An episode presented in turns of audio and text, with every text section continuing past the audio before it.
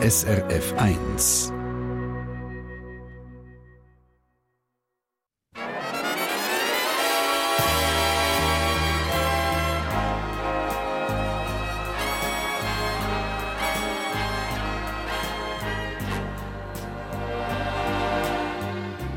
Persönlich.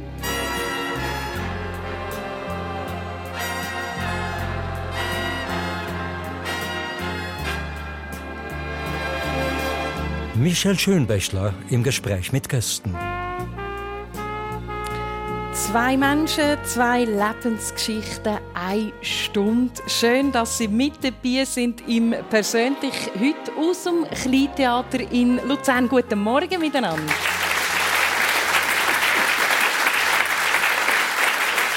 Guten Morgen.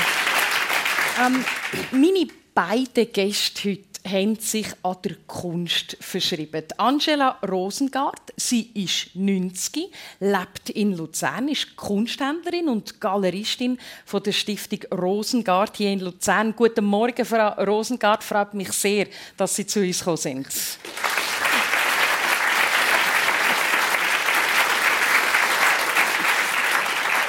Frau Rosengart, ich weiß, dass Sie eigentlich ja vom Alter her nicht unbedingt mehr müsste arbeiten, aber dass sie jeden Tag ganz arbeiten, ihre Morgen unter der Woche, der sieht immer ziemlich gleich aus. Wie sieht denn der aus? Ah, das ist völlig normal. Äh, nach dem Aufstehen zum Morgen, ne? das ist das Wichtigste. Und dann fertig machen und äh, ins Museum laufen und das, das tut gut, dann noch ein bisschen Bewegung haben und dann im Büro erledigen, was dort vorliegt, was von mir muss erledigt werden, nicht gerade einfach von irgendeinem äh, Büroangestellten. Und es, ist, es sind immer wieder Sachen dort. Und dann äh, immer wieder Interview geben so wie heute. Das ist, das ist einfach mein Schicksal, da muss ich auch nach. Umso schöner, dass Sie da sind. Und ich weiß, Frau Rosengart, ein bisschen Gymnastik gehört auch dazu am Morgen. Ja, Gymnastik am Morgen, das ist ganz wichtig, äh, damit ich ein bisschen beweglich bleibe. Aber das ist einfach so Bodengymnastik, die nicht sehr anstrengend ist, aber doch viel bringt. Und Sie haben mir gesagt, Sie wären froh, wenn Sie das jetzt hier nicht live vorzeigen Ja. mein zweiter Gast heute Morgen im Persönlich hat mit Kunst zu tun, mit Kampfkunst, vom Kung Fu und mit dem Buddhismus. Er wohnt in Luzern zusammen mit seiner Frau und den zwei kleinen Kindern. Äh, du bist 42 und du bist der erste Schweizer Shaolin-Meister. Ist der Roger Stutz.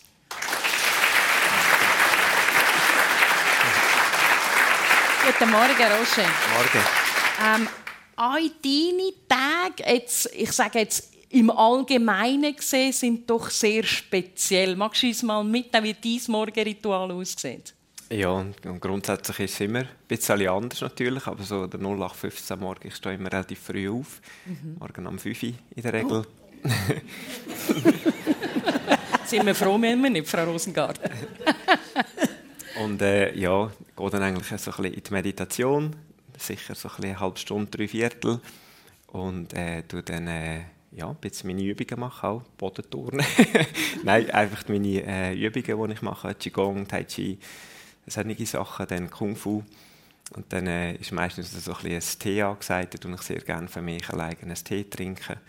Und je nachdem, ob ich daheim bin, dann mit der Familie zu mörgeln oder wenn ich im Tempel bin, für mich ein Brötchen nehmen oder so und dann so eigentlich in die Tage starten. Eben, du hast einen Tempel in Kriens in der Nähe von Luzern. Spielt eine wichtige Rolle. Ja, ja, sehr. Ja. Ich bin sehr viel dort. Das ist ein, ist ein grosser Teil für mich, wo ich Zeit dort verbringe. Äh, zum selber praktizieren, aber auch zum Unterrichten. Also entweder bin ich daheim oder ich bin dort. Oder? Mhm. Und ich möchte die Sendung persönlich gerade mit einer ich glaube, verrückteste Geschichte äh, anfangen, die ich jemals gehört habe. Die Chance, dass einem so etwas passiert, ist so minimal, klein, Roger. Aber dir ist das passiert. Gehen wir doch zu dem 7. Juli 2019, Roger Stutz. Du bist vom Blitz getroffen worden. Ja, das ist so, ja. Was ja. ist dort passiert? Ähm, ja, ich war auf einer Bergtour mit meinen Freunden und äh, wir haben einen 4000er bestiegen, äh, wie viele andere auch. Wir sind also, ich habe schon über 50 4000er bestiegen und ähm, ja, ich gute Erfahrung gehabt und sind sehr früh am Morgen unterwegs gewesen. Ähm, sind die ersten gewesen, eigentlich auf dem Gipfel da und dann nachher zurück Richtung Hütte und dann ist es Gewitter auftaucht, äh, wo wir so ein in der Ferne gesehen haben über eine Klippen aus, ausziehen eigentlich von der, äh, von der Hütte aus und sind dann äh, ein bisschen schneller gelaufen. Oder? Wir waren in der Vierergruppe, gewesen, zwei Zweierseilschaften. Und ähm, ich war in der vorderen und wir haben gesagt, wir pressieren ein bisschen. Und dann ist dann plötzlich die zweite Seilschaft ist dann ein bisschen zurückgefallen und wir haben sie nicht mehr gesehen. Und dann bin ich so ein bisschen zwischendrin zwischen was schauen wir jetzt, was die anderen sind und, und wir sollten aber eigentlich gehen, oder, wegen dem Gewitter. Und dort war noch so ein bisschen auf dem Gletscher ein bisschen spaltenreich. Gewesen sind wir dann wieder zurück und haben dann gesehen, dass die anderen ein bisschen langsamer sind. Und ja, so sind wir dann alle zu vierten eigentlich wieder vor, Richtung Hütte gekommen. Und dann haben die Blitze und so schon angefangen, darüber reinzuziehen und, und wir sind dann eigentlich äh, so ein bisschen im Schutz unter die Hütte rein. Sind dann äh, dort hin und ich also für mich der erste Gedanke gehabt, ja, sofort in die Hütte rein, aber die Hütte ist gerade eigentlich neu renoviert worden. Mhm. Dann habe ich das Gefühl, ja, mit den Steigeisen einfach gerade jetzt hier reintrampen dürfen wir nicht. Und einen Moment noch gewartet und da ist ein Kollege von mir so ein vor mir am Boden gesessen. Das war gerade noch so ein Eintritt von einer, von einer, Alt, äh, so einer Baustellenleiterin, eigentlich, also so einer Rost. Mhm. Und er ist dort gesessen und ich habe gesagt, komm, zieh ab, wir gehen rein, oder? Und das war aber ein Vordach von etwa drei Metern, also wir haben uns eigentlich in der Sicherheit gefühlt. Ja, und dann ist er aufgestanden und ich habe weil er die Steigeisen auftun und dann hat es geklopft. Und dann hat der Blitz eingeschlagen. Was, ja. was, geht durch den Körper? Das hat von uns, glaube ich, noch niemand erlebt. Strom. wie fühlt sich das an? Äh, ja, es ist eine Art wie ein Bombenanschlag. Also, mhm. man, realisiert es zwar, aber man kann es gar nicht richtig heimtun. Also, mir ist er in den Fuß eingeschlagen und ich bin dann äh, ja, drei, vier Meter eigentlich weggeflogen. Im Moment bewusstlos gewesen. Und äh, meine anderen Kollegen, die hat es auch weggespickt, oder? Und, und als ich dann wieder zu mir gekommen bin, habe ich dann gesehen, wie der, der Kollege, der bei mir am nächsten war, eigentlich brennt hat. Der hat mhm. Feuer gefangen. Mhm. Heute kann man sagen, euch geht es allen gut. Ja. Das ist schön. Es ist eine unglaubliche Geschichte. Und Roger, ich glaube, man kann sagen, du hast noch viele andere unglaubliche Geschichten in deinem Leben gehabt. Und Frau Rosengart, ich glaube, auch bei Ihnen kann man sagen, Sie haben ja unglaubliche Geschichten erlebt. Sie sind zwar nicht vom Blitz getroffen worden, zum Glück, aber im übertragenen Sinn vielleicht schon. Ich stelle mir das vor, ich gehe in dem Moment, wo Sie vom spanischen Jahrhundertmaler Pablo Picasso gezeichnet worden sind. Was ist das für ein Moment gewesen? Ja, ja, es war schon auch ein Blitz, natürlich. es ist, ja, äh, mein Vater hat ihn ja schon 1914 kennengelernt. Und wir haben ihn da zufällig mal, wie wir in Kant waren, haben wir ihn äh, auf, also auf der Straße haben wir ihn getroffen, ja. Vorher haben wir ihn schon besucht gehabt, paar Tage vorher. Und dann hat er sich mit meinem Vater unterhalten und plötzlich schaut er mich an und sagt, kommen Sie morgen, ich mache ein Porträt von Ihnen. Und das war ein Blitz. Das war natürlich unglaublich. Und die Nacht, da habe ich wenig geschlafen und dachte, wie wird er mich echt malen, wie wird er mich zeichnen. Und, und dann am nächsten Tag und er ist ganz lebenswürdig, freundlich gewesen. und auch die Zeichnung, die er von mir gemacht hat, ist ganz lebenswürdig und freundlich gewesen. Und ohne irgendeine Verzeichnung. Richtig ein schönes Porträt, ganz brav, aber sehr fein und liebevoll. Sind Sie denn auch ganz brave und feine? Sie haben ja heute noch eine wunderbare Aura. Ich, mal, ich bin eine Brave. Nein. Was mir ja auch noch auffällt, ist die Kette, die Sie tragen. Ich glaube, die Kette hat man schon mal auf einem Bild gesehen. Ja, genau. Der Picasso hat die fasziniert, wenn ich sie einmal angehabt Und äh, die habe ich einfach in einer Boutique in Valoris gekauft. Also Valoris, das Örtchen, wo er damals gewohnt hat. Und er hat, äh, hat, er hat ja Spiralen so gern gehabt. Und das hat ihn fasziniert, die Spirale von meiner Kette. Mhm. Und, äh, und äh, er hat später dann, er hat ja ein Porträt von mir gemacht, wo man die Kette sieht. Und später hat er mich einmal aufgezogen und hat gesagt, er hat ja das Porträt nur wegen der Kette gemacht. Vielleicht können wir sie noch schnell beschreiben an unseren äh, Hörerinnen und Hörern. So eine äh, doch sehr präsente silberne Kette mit, mit sechs Spiralen, wie man da sieht. Ähm, das Bild ist aber, ich würde sagen, nicht nur wegen der Spiralen sehr schön geworden. Nein, er hat mich sehr schön äh, gezeichnet, oder vielmehr, es ist ein Linolschnitt geworden und äh, da hat er dann äh, zuerst angefangen, mich äh, von vorne zu porträtieren. Und, ähm, und ich habe dann plötzlich auf die Seite geschaut, weil mein Vater im Nebenzimmer geschaut hat. Und ich wollte ihm irgendetwas sagen. Er sollte aufpassen, weil er fotografiert hat, dass das Klicken der Picasso nicht stört. Und wie der Picasso gesehen hat, dass ich äh, im Profil ihm gegenüber sitze, hat er gesagt, jetzt soll ich doch so bleiben, jetzt mache ich ein Porträt im Profil. Mhm. Und so ist das entstanden. Und Kettil ist sehr prominent auf dem Porträt sichtbar. Mhm. Prominent sichtbar, äh, Roger Stutz, ist auch deine Kleidung. Du bist speziell gekleidet. Jetzt musst du uns mal schnell mitnehmen äh, und sagen, das hat ja einen Zusammenhang mit der Shaolin-Tradition. Was ist denn überhaupt ein Shaolin-Meister? Oder zuerst, was hast du heute an? Das ist eigentlich ganz normale äh, Arbeitskleider, sagt man dem so ein bisschen, die man im Tempel trägt oder mhm. auch in einer Kung-Fu-Schule trägt. Also nichts Spezielles an sich. Von dort her, ja. Aber wunderschön, so, äh, es sieht für mich sehr ähm, außergewöhnlich aus. Halt nicht, ich sage jetzt traditionell schweizerisch, mit diesen grossen Knöpfen, das Hemd und dem grossen Kragen. Shaolin-Meister. Du bist der erste Schweizer Shaolin-Meister. Was heißt das? Ja, also, aber vielleicht zu den Knöpfen zum Sagen, in dem Sinne, wir tun das für uns so ein bisschen als einen Leitsatz brauchen, oder? Mhm. in der Shaolin-Tradition, dass wenn man etwas anfängt, sollte man sich besonders fest auf, auf, auf, äh, die, auf die ganzen Grundlagen konzentrieren, Grundlagen üben. Das ist so ein bisschen wie wenn man das erste Knöpfchen macht und äh, nachher die folgenden weiteren darauf hinkommen, so dass man äh, von Anfang an weiß, dass das erste richtig ist. Das ist uns allen schon passiert, dass wir das erste eingekodert haben und dann beim letzten gemerkt haben, Scheiße, ist eins verschoben, oder? dann musst du wieder alles auftun und das ist so ein bisschen ja. Die Tradition eigentlich so ein bisschen vom Sinnbild her gibt er Mühe am Anfang, oder? vor allem besonders. Und dann, dann äh, hast du mehr Zeit, äh, in den folgenden Jahren eigentlich auch das Ganze ein bisschen ruhiger anzugehen. Mhm, das ist eine schöne Beschreibung.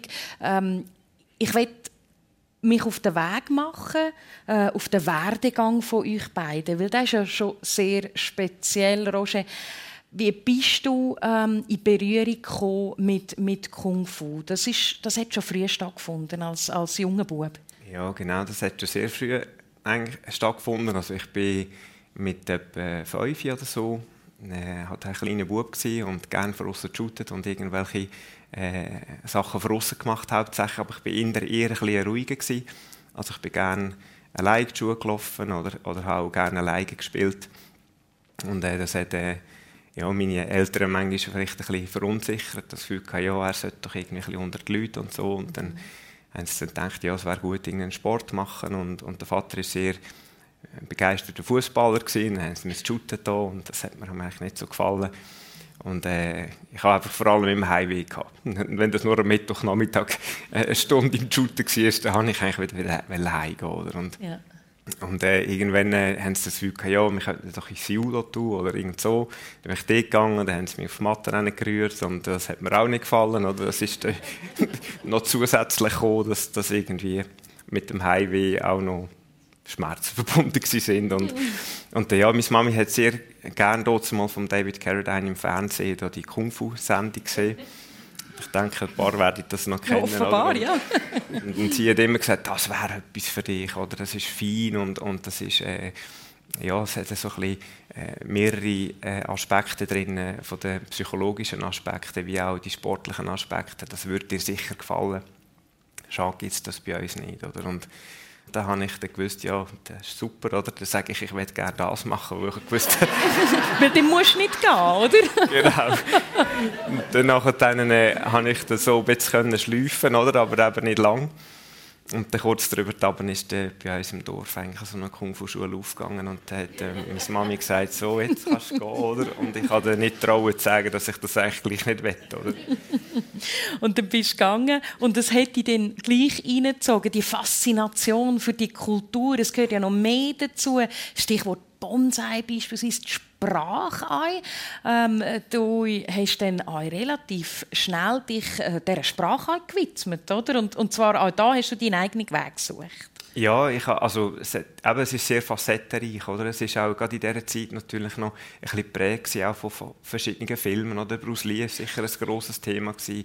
in meiner Kindheit, aber auch der Mr. Miyagi mit seinen Bonsai, oder, wo er, wo er da bei Karate Kick gemacht hat. Und das hat mich halt fasziniert und ich habe relativ schnell dann eigentlich mit 7, 8, als ich gelernt habe lesen, äh, habe ich dann meine Eltern auf Ausfragen über Buddhismus und, und was ist da genau dahinter, äh, warum, warum tut man Bonsai machen und, und Kung oder auch jetzt Karate in dem Sinn, was, was bringt das in Verbindung miteinander?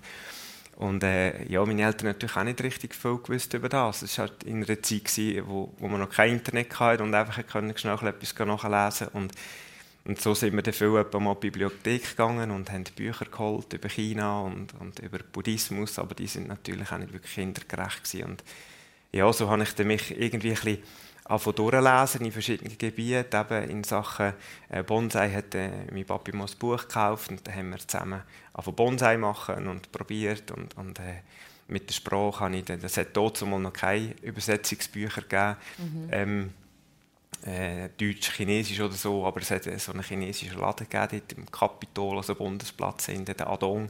In Luzern, ja. Ja, genau, und das ist, das ist mein Highlight gewesen, oder? wenn ich in diesen Laden reingehen und, und gesehen habe, was dort alles äh, für Sachen hat mit chinesischen Zeichen und so. Und ich habe eigentlich gemerkt, einfach, das ist, das ist meine Welt. Mhm. Eine Faszination, die wo, wo nicht von der Familienherkunft äh, war bei dir, Roger. Angela Rosengart, bei Ihnen ist es natürlich anders. Ihr Vater ist bereits Kunsthändler Das heißt, Sie sind früh schon als Kind in Berührung mit Kunst gekommen. Was hat Sie fasziniert an dieser Arbeit? Also zuerst hat mich überhaupt nicht fasziniert. ist einfach, die Kunst war einfach da und ist meine natürliche Umgebung gewesen. Das ist erst viel, viel später gekommen, mit vielleicht 15, 16, äh, dass ich angefangen habe, wirklich schauen und wahrnehmen, was da um mich herum äh, steht und hängt. Mhm. Und ja, dann ist es natürlich von außen gekommen, ne? dass, dass ich einfach müssen da einsteigen das heißt, auch, Ihr Vater hat sie schon früh mitgenommen in verschiedene Museen, äh, zu verschiedenen Künstlern. Wie, wie, kann man sich das so vorstellen als Kind? Dann, dann sind Sie mitgegangen und haben sich das ist, ist absolut nicht äh, äh, gelungen, weil äh, äh, mein Vater ist mit mir ins Museum gegangen, da hat er Leute getroffen und hat sich mit denen unterhalten. Und ich bin daneben gestanden und mein Vater hat sich überhaupt nicht um mich gekümmert Und ich habe auch Wut bekommen und habe gesagt, nie im Leben gehe ich noch einmal in ein Museum. und jetzt haben Sie Ihre eigene Galerie in Luzern, wo so viele ja. wunderbare Bilder ausgestellt werden. Äh, Sie haben äh, normal die Schule besucht und dann ist eigentlich die Idee ganz eine andere gewesen. Archäologie haben Sie erzählt, hätten Sie gerne studiert? Das ist meine Idee aber äh, es ist deshalb auch schwierig äh, oder es wäre schwierig geworden, weil ich verpasst habe, äh, Latein zu lernen und das braucht man da. Und aber dann ist der Beibruch von meinem Vater dazwischen gekommen, wo er sich beim Skifahren beigebrochen hat und wenn er dann wieder zweck war, gesagt hat, so, jetzt kommst du zu mir, du bist mit der Schule durch mit, mit den neun obligatorischen Jahren, jetzt kommst du zu mir und hilfst mir. Ich brauche deine Hilfe. Und, und so ist dann das ein ganz anderer Weg gegangen. Aber zuerst habe ich das sehr widerwillig gemacht ja. Und dann habe ich sehr geschwind gesehen, äh, dass das ein wunderbarer Beruf ist. Man hat es nur mit interessanten Menschen zu tun, mit, mit Sammlern, mit Künstlern, mit Museumsdirektoren. Das ist alles faszinierend gewesen. Und dann habe ich gar nichts anderes mehr machen. Eine Welt, wo sie äh, drinnen aufgewachsen sind, wo sie dann irgendwann auch fasziniert hat. Und ich habe mir erlaubt, ein Bild mitzunehmen. Ich, ich zeige es mal da schnell ins Publikum rein und würde es gerne am, am Roger Stutz geben und sagen, Roger, was siehst du auf diesem Bild? Kannst du uns das mal beschreiben? Es hat ein etwas von Kalligrafie. Also jetzt in meinen Augen. Also es könnte gerade so gut irgendwie ein Künstler oder ein Kalligraph aus, aus China gemacht haben. Aha. Spannend. Es, ist, ähm, es hat die Rundungen, es hat die Pinselstriche. Klar, es ist äh, ein Mädchen oder eine Frau oder, oder eine Person, ja, die da drauf ist. Aber äh, es hat jetzt etwas von einer Kalligrafie. Es ist eine spannende Ansicht. Ist ja. immer, eben, wie schaut man etwas an, Frau Rosengart? Mhm.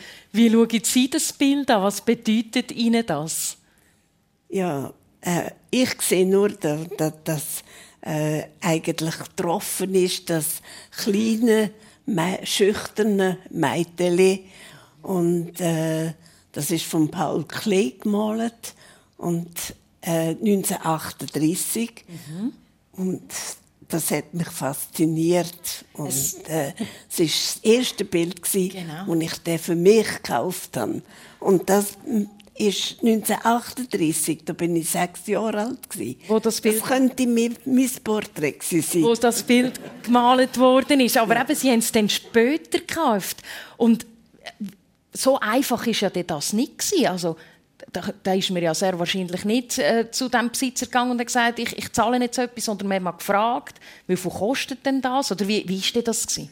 Ja, das ist ganz anders gewesen. Aha. Weil mein Vater ist zu dieser Zeit äh, wie man da, Repräsentant mhm. für den Nachlass von Paul Klee gewesen und hat die Sachen können aussuchen aus dem Nachlass, wo er denkt hat, das kann ich gut äh, Kunden, da kann ich Kunden finden dafür. Und da ist das dabei gewesen, und ich habe mich eben in das Bild verliebt. Und, und dann hat es der Vater geschenkt? Nein. Natürlich nicht. Nein. Äh, äh, ich habe ihm das gesagt. Er hat gesagt, ich soll doch mit dem Nachlassverwalter reden. Vielleicht macht er dir einen besonderen Preis. Und das habe ich dir mit viel Mühe schüchtern vorgetragen. Und dann fragte er, was verdienst du denn im Monat? Und dann habe ich gesagt, 50 Franken. Das ist damals der Lehrlingslohn für den Monat. Beim Vater, oder? 50 Franken ja, im Monat. Ja, ja, aber das ist allgemein so. Mhm. Lehrlinge haben 50 Franken im ersten äh, Lehrjahr bekommen. Und, ähm, und dann hat er gesagt, ja, der, der äh, Nachlassverwalter, und wärst du bereit, den ganzen Monat zu arbeiten, um diese Zeichnung überzukommen? Und natürlich habe ich ja gesagt, hat er gesagt, gut, du bekommst die für 50 Franken. Wunderschöne Geschichte.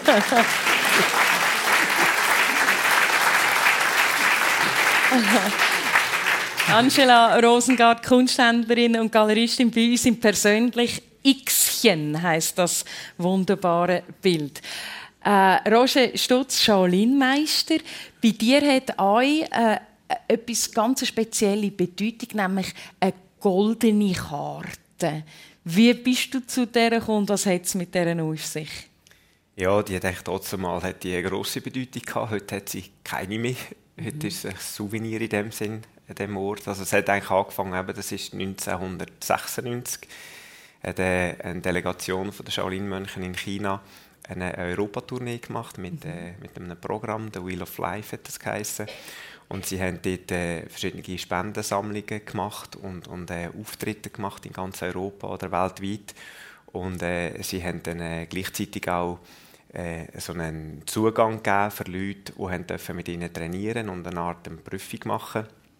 Sie haben gesagt, ja, sie möchten nicht nur äh, ins, ins Ausland gehen, um Geld zu verdienen, um den Klosterkomplex zu renovieren, sondern eben auch ähm, etwas können und vielleicht die anderen ermöglichen, dass sie den Shaolin-Tempel besuchen Und ich habe mal von dem gehört, dass man dort teilnehmen kann. Und es war für mich natürlich ein Traum, gewesen, zum einen mal überhaupt Shaolin-Mönche live zu sehen. Ähm, geschweige denn noch mit denen können trainieren oder? Und so habe ich dann dürfen dort mal mit ihnen so einen Tag verbringen, mit Haufen anderen natürlich. Das sind über 200 Personen, die dort daran teilgenommen haben. Und ähm, nachher dann hat es geheißen, ja, in Europa tun sie dann auslesen, so ein die, die besten drei dürfen dann einmal in Shaolin-Tempel kommen. Und dann, für mich ist das nicht weiter bedeutend gewesen, weil ich einfach mit denen äh, mal trainieren und die vor allem mal dürfen in der Nähe sehen. Und ja, rund etwa zwei Jahre später habe ich dann einen Brief bekommen aus China äh, mit sehr schlechtem Englisch, wo darauf gestanden ist, dass ich einer von denen bin, äh, wo eben dürfte gehen. Von diesen drei in Europa? Genau, und, und drinnen so eine goldige Karte, äh, also wie ein Visitenkärtchen eigentlich mit, äh, mit einem Guanyin drauf, also das ist eine weibliche Bodhisattva. Ähm, das heisst, ja, man kann dann die zeigen, eigentlich, wenn man kommt und äh, ich darf dann in den folgenden sieben Jahren darauf darf ich dann dort so in den Tempel kommen. Und ja, heute kann man die Karten eigentlich als Souvenir kaufen. Das ist äh, ah. nicht jetzt etwas Spezielles oder so, es ist mehr so ein bisschen symbolisch. Aber du hast ja ein Moment gebraucht, um dann wirklich den Entscheid zu treffen, dass du in das Shaolin-Kloster gehst. Ich glaube, etwa sechs Jahre. Und sieben Jahre war sie gültig, oder? Nach ja, sechs Jahren hast du gesagt, okay, jetzt gehe ich. Ja, also ich, ich bin dann zwar ein bisschen älter, gewesen, aber immer noch. Die Grund, Grundeinstellung war immer noch die gleiche. Ja. Gewesen, oder? Ich habe, ich habe gehört von ja, Shaolin und ähm, man hat hier noch nicht können viel über das nachlesen, aber was man gehört hat, man hat viel so ein auch von der Härte mit der Fremdenlegion verglichen etc. Mhm. Und ich habe natürlich super Freude dass ich dort dürfte gehen, aber für mich ist klar gewesen, gehe sicher nicht. Das ist, das ist viel zu streng und, und äh, auch dort wieder eben die Angst ist da gewesen, mhm. ähm, vor dem Ungewissen etc. Und ich hatte das so ein bisschen äh, probiert, wie ich das auch schon mit 6 gemacht habe, so ein bisschen clever rauszustüdeln. Und er äh, hat dann äh, gesagt, ja, jetzt muss ich zuerst die Lehre fertig machen und dann, nachher dann ist dann natürlich Teres gekommen und dann immer ein bisschen Vorwand gehabt, oder? Immer ein bisschen etwas schieben. Nachher hatte ich eine Freundin gehabt, dann nachher dann äh, ist dann das in die Brüche gegangen und dann habe ich das Gefühl gehabt, Jetzt ist der richtige Zeitpunkt. gleich mal schauen. Jetzt ist der richtige Zeitpunkt. Du bist dann durchgegangen und ich, ich glaube auch dort vielleicht ein bisschen, oder, der junge Mann aus dem Kanton Luzern, schau mal auf die Karte, wo ist das Shaolin-Kloster, ja, dort gehen mal, aber hast du nicht ganz alles auf der Rechnung gehabt? Definitiv nicht. Nein, also es war äh, noch speziell, gewesen, weil ich mit Papi jetzt so einen Globus, wie dort äh. mal jeder wahrscheinlich auf dem Bürotisch hatte, äh, und ich habe gar nicht gewusst, wo Shaolin ist. Ich habe gewusst, es ist in China, aber wo? Keine Ahnung. Und dann habe ich mal so ein bisschen China durchgegachert, aber natürlich die Ortschaft nicht gefunden, weil das ist ja nur ein kleines Dorf. Und dann habe ich gedacht, ja, gehst du mal ins Reisebüro, sagst, möchtest du dort hin, oder? Die hat mich natürlich mit grossen Augen angeschaut, auch keine Ahnung. Und dann habe ich dann mit, mit grossem, grossem Aufwand habe ich dann in Deutschland jemanden gefunden, der das könnte hat, oder? Wo mir dann geholfen hat, erstens mal zu sagen, wo das ist und zweitens, wie komme ich dort hin, oder? Und, und so habe ich dann gewusst, ungefähr, ah, okay, das ist in Zentralchina in der Nähe von der Stadt Changzhou und äh, habe dann das äh, auf der Karte gefunden, wo das ist die Hauptstadt von Henan, also von, von, der, von der Provinz Henan. Und ähm, ja, da sieht, das ist Höhe, Breitengrad etwa Tunesien und ja, das, okay. das wird wahrscheinlich schön warm sein dort. Ja. dann habe ich dann dort einen Flug gebucht und habe gedacht, ich tue noch so ein bisschen, ein bisschen Chinesisch Unterricht nehmen bei einer Chinesischlehrerin und äh, hatte das Gefühl, ich könnte das ein bisschen. Oder? Und als ich in diesem Flüger war und der erste Chinesen neben mir hatte und probiert etwas ein bisschen zu reden, der hat nichts verstanden. also ich weiß nicht, ob er kein Chines war oder, oder ob ich es einfach so schlecht gemacht habe. Nein, ich habe also wahrscheinlich einfach nicht, wirklich nicht gut können. Und, oder? Und, und deine die Kleider für Tunesien, Ja, genau. Das, ich habe nicht viel mitgenommen, oder? Weil ich habe ja eigentlich gewusst, ich gehe einfach dort hin, trainieren und habe ein bisschen etwas mitgenommen zum Trainieren und bin dann eigentlich auf, auf Peking geflogen und da hat es so einen International und Domestic Airport gegeben und alles natürlich nur auf Chinesisch angeschrieben. Ich hatte keine Ahnung, wo durch, oder? Ich war dort gerade mal 20 und dann ja, habe mich ein bisschen durchgemausert, dass ich dann zuerst mal den Weg gefunden habe auf den richtigen Flugplatz, oder? Und dann mag ich mich gut erinnern, als ich dann eigentlich angeflogen bin auf das Changzhou. Also ich war erstens mal nicht sicher, ob ich im richtigen Flüger hocke, weil irgendwie, oder, hat dann einer gesagt, ja, ja, das ist schon der, oder? Und dann ist dann irgendwann mal sind die Lampen angegangen, jetzt geheißen, ja, landen und so, und dann habe ich rausgeschaut und ich habe einfach noch Schnee gesehen, oder? Entweder bin ich jetzt im falschen Flüger drin, oder ich habe irgendwie etwas nicht ganz richtig gesehen. Oder? Aber ich war schon am richtigen Ort. Gewesen, oder? Der Roger Stutz ist dann angekommen in diesem Shaolin-Kloster und hat dann die nächste Zeit verbracht. Angela Rosengart, Sie haben im, äh, in, in den Jugendjahren ihre Zeit viel ein bei diesen Künstlern verbracht. Marc Chagall, Pablo Picasso. Es sind ganz, ganz grosse Namen, wo man, wo man heute glaub, auch mit grosser Demut äh, zurückdenkt, gar nicht davon aus. Was sind das für Erlebnisse, wenn Sie bei diesen grossen Künstlern daheim waren? Ich habe es damals nicht als Erlebnis empfunden. Das sind einfach Freunde von meinem Vater und ich durfte dabei sein. Aber ich habe das eigentlich als völlig selbstverständlich angeschaut. Erst viel später ist mir zu Sinn gekommen, was das für ein Privileg war, dass ich da einfach zulaufen konnte, wo andere wahrscheinlich vergeben Bitte, Bitte machen. Und ich konnte einfach können und mich mit denen unterhalten. Wobei es ist eigentlich vor allem mein Vater der sich mit denen unterhalten hat und ich habe zugelassen. Was haben Sie von Ihrem Vater gelernt? Oder? Er war ja der, der Siegfried Rosengart, um, um die Kunst zu erstatten, um die aufzunehmen in seinen Katalog. Wie, wie kann man sich die Zusammenarbeit mit so Künstlern vorstellen? Geht man daher und sagt, ich hätte gerne das Bild und das Bild? Ja, das ist ganz verschieden. Der Chagall war sehr einfach. Da hätte man sagen das gefällt uns besonders gut. Ist da eine Möglichkeit, dass wir es bekommen? Und meistens hat er eigentlich Ja gesagt. Beim Picasso war es anders.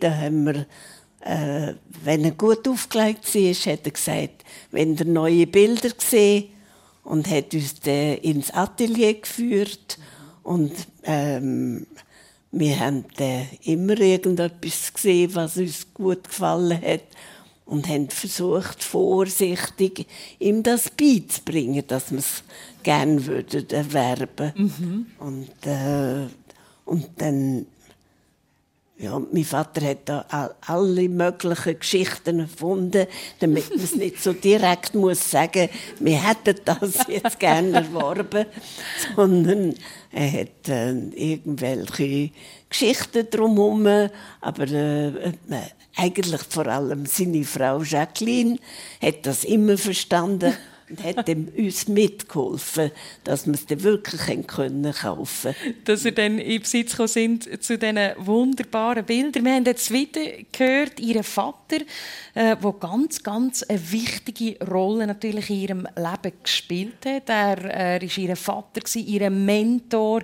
Er hat Ihnen die Welt aufgetan, in, die, die ganze, in den Kunsthandel. Was ist das, was Sie, wenn Sie an Ihren Vater denken, was für Gefühle kommen da auf? Äh, ich habe meinen Vater über alles geliebt und verehrt auch, weil er einfach, er hat einfach alles können. Und er ist auch überall bei den Leuten sehr gut angekommen. Und er hat viel gewusst, ohne dass er auf einer Uni war, hat er über alles Bescheid gewusst. Also ich habe eigentlich alles, was ich weiß, von ihm gelernt. Ein ganz, ganz wichtiger Mensch in ihrem Leben, ihr Vater. Ist er und Kunst vielleicht, kann man das so sagen, auch der Grund gewesen, warum es keinen Platz für eine andere grosse Liebe im Leben von Angela Rosengart gab? Ja, es kann schon sein. Es hat mich einfach nicht interessiert. Und ich habe mit den Büchern gelebt. Ich habe Haufen interessante Leute getroffen. Und ähm, ja, das ist einfach mein Leben gewesen, so mit der Kunst und mit meinem Vater und meiner Mutter auch natürlich. Mhm, das war natürlich auch eine wichtige Person. Ja. ja. Wir haben es im Persönlich auf SRF 1 so ein bisschen von den wichtigen Wegbegleiter in einem Leben von einem Menschen, Roger Stutz. Ich glaube, da kann man sagen, einer von ihren wichtigen Menschen war auch ihr Meister, den sie dann unter seine Fittiche genommen hat. Ja, ja, ja also war immer noch. Immer noch? Natürlich. Ähm, ja, das ist eine ganz spezielle Beziehung entstanden, weil in, eben 1996, wo die Entscheidung eigentlich gegangen ist, wer darf gehen, hat er dort mitentschieden. Also ich habe ihn dort noch nicht kennt, also er war auch nicht da in dem Sinn, sondern sie haben das von China aus entschieden. Und äh, als ich dann ins Kloster gekommen bin, so, durfte ich dann mittrainieren mit den Leuten, die alle dort waren und bin dann auch zugeteilt worden zu einem Lehrer. Und, äh, aber relativ schnell hat dann eben jemand sich darum gekümmert und gesagt, ich möchte ihn gerne haben mhm. als mein Schüler. Und, und so bin ich dann zu ihm gekommen. Und am Anfang war es eine sehr harte Beziehung, also sehr fordernd natürlich auch. Also mit, mit einander gar nichts geschenkt, also sehr, sehr äh, streng natürlich. Und Wie hat denn so ein Tag ausgesehen? Ähm, ja, bisschen anders als hier, aber auch sehr früh aufstehen. Also wir sind teils meistens zwischen 4 und 5 Uhr aufgestanden. Mhm. Und äh, da ist es eigentlich so gang und gäbe, dass wir am Morgen eigentlich zwischen 20 und 24 Kilometer gesprungen sind. Und nachher haben wir müssen jeweils drei Viertelstunde Spagat sitzen, also auf alle Seiten, je eine Viertelstunde. Und dann hat man trainiert, eigentlich ja, den ganzen Morgen durch. Irgendwann hat es Mittag gegeben. Und dann hat man wieder trainiert. Meistens haben wir etwa zwei Stunden Mittagspause gehabt, um ein Mittagsschläfchen zu machen. Und dann hat man wieder trainiert bis 5, 6 Uhr und dann Nachtessen oben, Andacht. Und dann sind wir relativ früh dann ins Bett. Oder? Mhm. Also vor allem im Winter durch ist es eigentlich eher alles noch ein bisschen kürzer gewesen, oder? Kalt und nass und, und auch ein bisschen unangenehm, glaube ich, ist das sehr, einfach körperlich auch sehr streng. Ja, ja, also, aber als ich angekommen bin, es war halt Minustemperaturen, es hat Schnee gehabt ähm, man hat dort im Kloster auch nicht so wie bei uns Heizungen, sondern eben die Räume sind drinnen gleich kalt wie draußen. Und äh, dementsprechend hat man sehr schnell alles die Ohren offen, die Finger offen. Ähm, also die ersten drei Wochen Zähneputzen haben wir gar nicht können, weil die Zahnpasta eingefroren war. Mm. Oder duschen oder so haben wir auch nicht können. Also es hat dort kein fließendes Wasser gehabt. Wir sind so ein bisschen alle drei Wochen äh, in die Stadt führen nach Dangfong. Dort hat es noch die öffentlichen Duschhäuser gehabt wo wir dort haben können duschen und dann wieder zurück. Ähm, ja, und ich habe dann etwa zwischendurch mal den Koch lieb gefragt, ob er mir ein Stein ins Feuer leiht. Und dann das haben wir ein bisschen in die Zeitung eingewickelt und so ins Bett genommen. Also Bett, das, sind so Holzbritschen eigentlich da. Es ist nicht unbedingt so bequem so ein bisschen aufwärmen. Und genau. ähm, Roger, du hast ja dann das Kloster relativ schnell müssen plötzlich verlassen. Äh, politische Umstürze, äh, man hat einfach etwas anders bauen, umändern. Äh, das heißt eigentlich, ihr seid sozusagen auf, auf Flucht gegangen, ihr müsst flüchten von dem Ort. Und du hast mir dort ganz eine eindrückliche Geschichte erzählt im Vorgespräch, wo du ganz allein auf dieser Flucht bist. Es hat einfach geheißen, gang dort führen, dort ist die nächste grössere Stadt. Ähm, von dort kannst du dann weiterreisen. Du bist ohne äh, anderen Menschen, ohne irgendetwas dabei, bist du losgelaufen und dann hat es, glaube ich, ganz eine eindrückliche Szene gegeben. Äh, ja, es hat mehrere eindrückliche Szenen gegeben. Also eben, wir haben eigentlich normal immer trainiert und man kann sich das eigentlich gar nicht vorstellen. Also in dieser Zeit, das eine heile Welt dort, wie man sie hier bei uns auch kennt. Und das kann man jetzt im Nachgang auch gar nicht verstehen, dass das dort mal wirklich passiert ist und wie das passiert ist. Aber es ist, China ist bisschen anders als bei uns. Statt alles ist äh, staatlich äh, organisiert und der Shaolin-Tempel ist hier gerade ganz kurz frisch zum UNESCO Weltkulturerbe dazugenommen worden und die wollten dort eine Umstrukturierung machen, ähm, dass es wieder so wird wie vor 1500 Jahren. Und dann haben sie das Dorf eigentlich so ein bisschen umgesiedelt oder zwangsumgesiedelt. Und das ist natürlich alles so ein bisschen eher überdeckt gegangen. Und eines Morgens, also ich habe es so ein bisschen gespürt kommen, äh, in der Zeit, wo sehr viel Polizei und Militärpräsenz rum war. Und eines Morgens um vier hat mich dann eben mein Meister geweckt und gesagt, du musst gehen.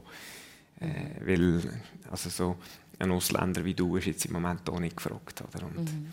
und dann hat er mich eigentlich noch ein Stück weit begleitet durchs, durchs Dorf, das dann sehr zu Unteropsi war. Also sie haben dort äh, gewaltsam Häuser abgerissen und sind mit den Backer und äh, Militärgeschützen eigentlich, die über die Häuser drin weggefahren sind und ja, schreiende Kinder und, und äh, ja, einfach wirklich grausame Bilder gewesen. und, und dann hat er mich bis an die, an die Dorfgrenze mehr oder weniger gebracht und gesagt, ja, du musst jetzt zu Fuß weiter. Und im Normalfall fahre ich dort den Bus und, es ist ein reger Betrieb, aber das ist alles komplett zusammengefallen. Und dann musste ich dort eigentlich zu Fuß weiter und er hat mir ungefähr den Weg beschrieben, aber das sind 90 Kilometer. Ähm, ja, zu über zu Fuß eigentlich mhm. so ein bisschen durch ein Gebiet, das ich ja nicht kenne. Oder? Und, mhm. und so bin ich dann los. Ich hatte eigentlich nur meine Mönchskotte dabei gehabt, und den Pass. Und bin dann los und habe dann gedacht, ja, ein bisschen weiter vorne kannst du sicher irgendwo einen Bus verwutschen oder irgend sowas.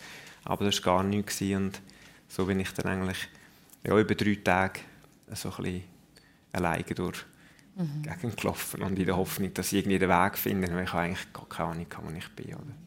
Du bist dann glücklicherweise angekommen und hast dann heim können. Wir, wir fliegen die Tausende von Kilometern zurück in die Schweiz, gehen auf Luzern und gehen in die Galerie Rosengart. Das ist die Galerie, Frau Rosengart, die Sie dann äh, zusammen mit der Stiftung eröffnet haben. Und wenn man dort reinkommt, dann kann man, es war ja eine alte Bank, oder Bank davor dort drin. Dann haben wir im Keller unten im Tresorraum gesehen, man Kleebilder, im Erdgeschoss im Picasso. Es hat Cézanne, Monet, Renoir, Kandinsky, all die grossen Namen. Jetzt wäre es ja einfach zu fragen, welches ist Ihr Lieblingsbild? Ich möchte aber eigentlich lieber wissen, gibt es ein Bild, das Ihnen nicht so gefällt? Nein, das gibt es nicht. Denn das wäre dann gar nicht dort. Es sind wirklich nur Bilder, die mir ans Herz gewachsen sind. Wie viel ist denn ein Bild wert? Wie viel, wie viel, oder wenn einem ein Bild gefällt. Ich glaube, Sie haben mal gesagt, das Bild ist, man weiß erst, wie viel das ein Bild wert hat, wenn man es verkauft hat. Ja, eigentlich genau. Also Nein, es gibt natürlich, man hat irgendwie Anhaltspunkte, was ähnliche Sachen auf Auktionen gebracht haben. Also, es hat sich schon irgendwie eine Grundlage gebildet. Mhm. Aber ja, das ist eine Kunst, dass man das weiß, dass man nicht zu viel und nicht zu wenig verlangt, wenn man das will verkaufen. Sie sind ja seit 1985 sind Sie alleinige Geschäftsführerin von dem Kunsthandel. Als Frau, als junge Frau in einer Auktion, man bietet mit. Wird man, ist man da immer ernst genommen worden? Was haben Sie da für Erlebnis gemacht? Ja, äh, ich bin natürlich ursprünglich immer mit meinem Vater mhm. gegangen und dann äh, wenn er gestorben ist, habe ich allein weitergemacht. Aber man hat mich doch schon kennt. Aber es ist doch nicht ganz einfach gewesen, als Frau anerkannt zu werden. Ich erst müssen mehr erarbeiten. Hm. Hat es Situationen in so Auktionen gegeben, wo, sie, wo, wo, wo vielleicht spannend, wo speziell sind, wo Ihnen heute noch in Erinnerung sind? Nein, bei Auktionen nicht. Haben Sie immer alles bekommen, was Sie haben wollen? Nein, natürlich nicht. Aha. Das ist Schicksal. Bei, äh, es hat immer einen, der vielleicht mehr will geben als man selber. Mein Vater hat mir auch beigebracht, wenn du etwas willst auf einer Auktion kaufen überleg dir vorher ganz genau, wie viel du willst ausgeben, denn man lässt sich so leicht hinreissen bei einer Auktion Und das ist gefährlich. Dann gibt man vielleicht zu viel und man muss irgendwann sicher Limiten gesetzt haben und aufhören. Mhm. Also das lernen wir jetzt so ein bisschen aus dem Kunsthandel. Limit setzen ist wichtig. Äh, Kunsthandel, ich stelle mir vor, einerseits Geld spielt eine große Rolle, andererseits der Idealismus, ja. die Idee. Was ist Ihnen wichtig? Also erstens mal ist mir wichtig, dass ich nur auf Qualität gehe und dass wirklich das Herz mitspricht, wenn man etwas für sich selber haben. Und das spüren dann umgekehrt auch wieder die Kunden. Und äh, dass man hinter einem Werk, wo man ihm will anbieten, dass man dahinter steht, dass man überzeugt ist von der Qualität und nicht einfach vieles Geschäft machen. Mhm. Das spüren die sehr rasch. Das ist sehr ein schöner Gedanke. Höhere Preis zahlen, Roger Stutz. Du bist äh, dann heimgekommen äh, aus China, vielleicht die Episode oder du bist eben die 90 Kilometer gelaufen, kommst an den Flughafen, ähm, eine, eine, total andere Welt. Wie war es für dich? Gewesen? Ja, es war sehr speziell natürlich. Ich war dort äh, ja, knapp ein halbes Jahr, nicht ganz ein halbes Jahr im Kloster gewesen und mhm. man hatte dort kein Radio, kein Fernsehen, kein Telefon, äh, gar nichts gehabt. Und ich habe eigentlich nichts mitbekommen, durch das meine Sprachkenntnisse hier auch noch nicht ganz so äh, ideal sind. Im Chinesisch habe ich auch nicht immer alles so super verstanden und ich habe auch nicht gewusst, was ist genau los. Oder für mich war es irgendwie einfach Krieg gewesen, aber mhm. was genau habe ich auch nicht so wirklich verstanden und ich bin dann äh, dann irgendwie mit dem Flug nach, nach Peking gekommen und bin dann dort äh, an dem Gate gehockt, relativ brauch natürlich. Und habe so ein bisschen ins Zeug rausgeschaut und habe festgestellt, dass alle Schutzmasken tragen. Und ähm, habe das aber gar nicht realisiert, oder? bis dann irgendjemand zu mir kam und gesagt hat, ja, solltest du vielleicht eine Schutzmaske tragen. Und, und das war dort zumal, wo SARS war, oder? Das, das äh, ist dort sehr stark gewesen.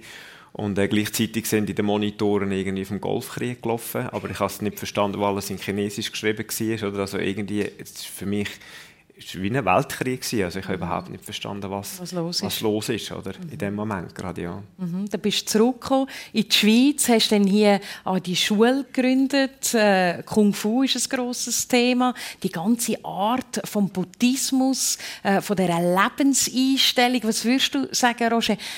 Bist du heute ein glücklicher Mensch? Ja, ja, sehr, sehr. Ich glaube, es kommt immer ein bisschen darauf an, wir Menschen haben alle Wünsche, oder? Und, und mhm. äh, ich sage immer, man muss ein bisschen ermitteln, woher kommt der Wunsch. Und das sage ich auch immer meinen Kindern. Äh, Wünsche können im Herzen sein. Und das sind so ein bisschen die bedingungslosen Wünsche. Und es gibt Wünsche, die aus dem Kopf kommen. Und das ist oftmals so ein bisschen das, was geprägt ist von, vom Ego. Oder?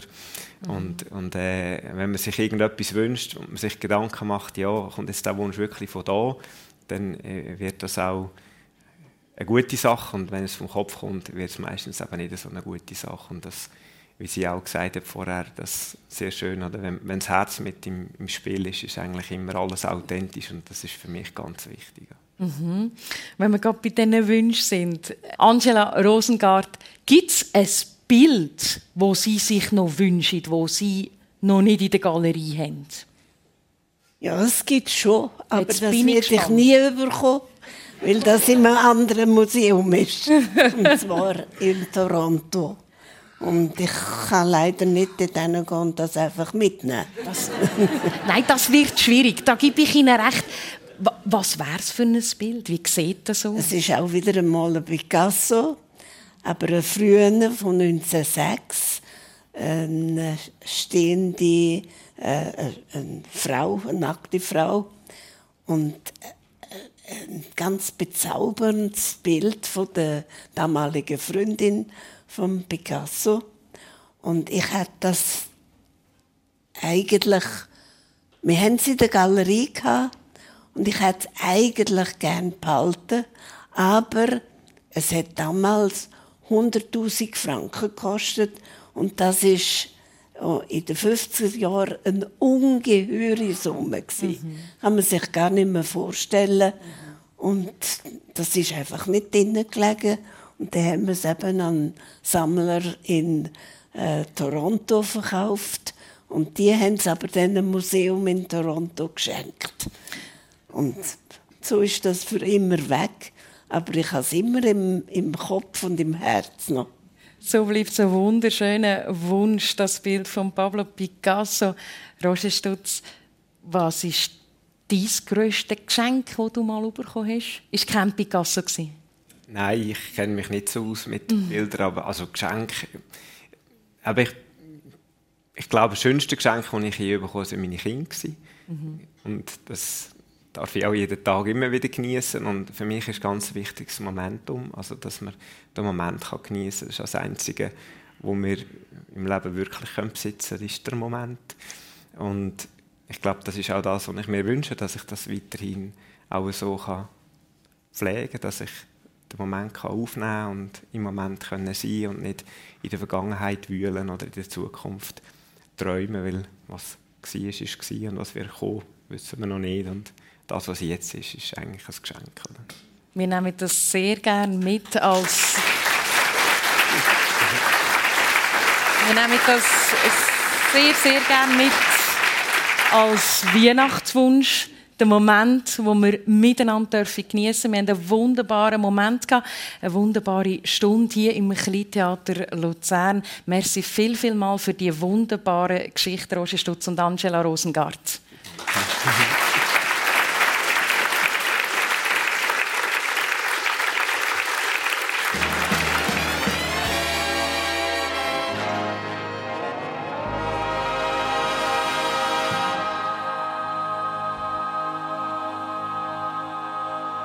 Das war eine Wiederholung von der Sendung persönlich. Der hat es vielleicht gehört, sie von Weihnachten geredet. ja, vom 18.12.2022 das persönlich, was ihr gehört habt, mit der Kunstsammlerin Angela Rosengart und dem Shaolin-Meister Roger Stutz.